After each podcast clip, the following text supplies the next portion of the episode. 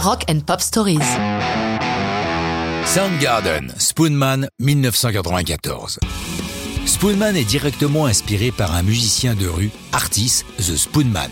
Il est originaire d'Alaska et sévit dans les rues de Seattle en ce début des années 90, plus particulièrement devant un endroit très fréquenté, l'entrée du Pike Place Market, un marché ouvert à la française, chose rare aux États-Unis. De quoi joue donc ce personnage étonnant? Spoonman, vous l'avez sans doute deviné, de la petite cuillère. Vous en avez sûrement croisé au hasard des rues, mais lui, c'est le Clapton de la petite cuillère. C'est une star du genre. Bien qu'il poursuive depuis 25 ans sa carrière dans la rue, il a aussi partagé la scène avec Frank Zappa et s'est produit dans toute l'Amérique du Nord ainsi qu'au Japon, à Singapour, à Bali ou en Australie. Il a été l'invité du fameux Late Show de David Letterman. Bref, il n'y va pas avec le dos de la cuillère.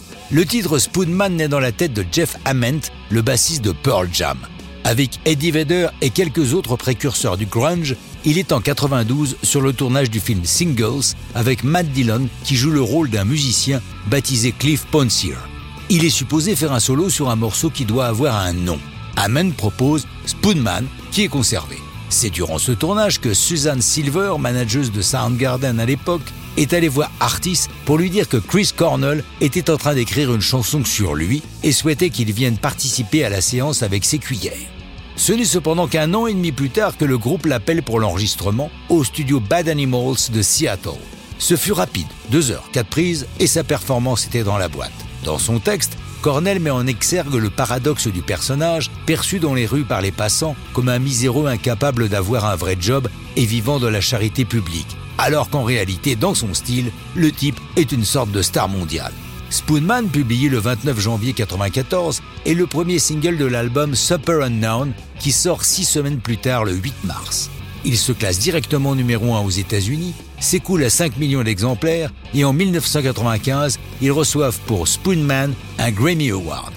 Et Spoonman, artiste dans tout ça, pour l'enregistrement, il perçoit 1000 dollars et 7000 de plus pour sa présence dans le clip. Quant au Grammy gagné par la chanson, il en dit C'est tellement improbable. Même Elvis n'a pas gagné un Grammy avec une chanson parlant de lui-même. Personne ne l'a fait. C'était un immense honneur cette collaboration avec Soundgarden. Le groupe, durant tous ses concerts de 95 et 96, jouera systématiquement Spoonman. Mais ça, c'est une autre histoire de rock'n'roll.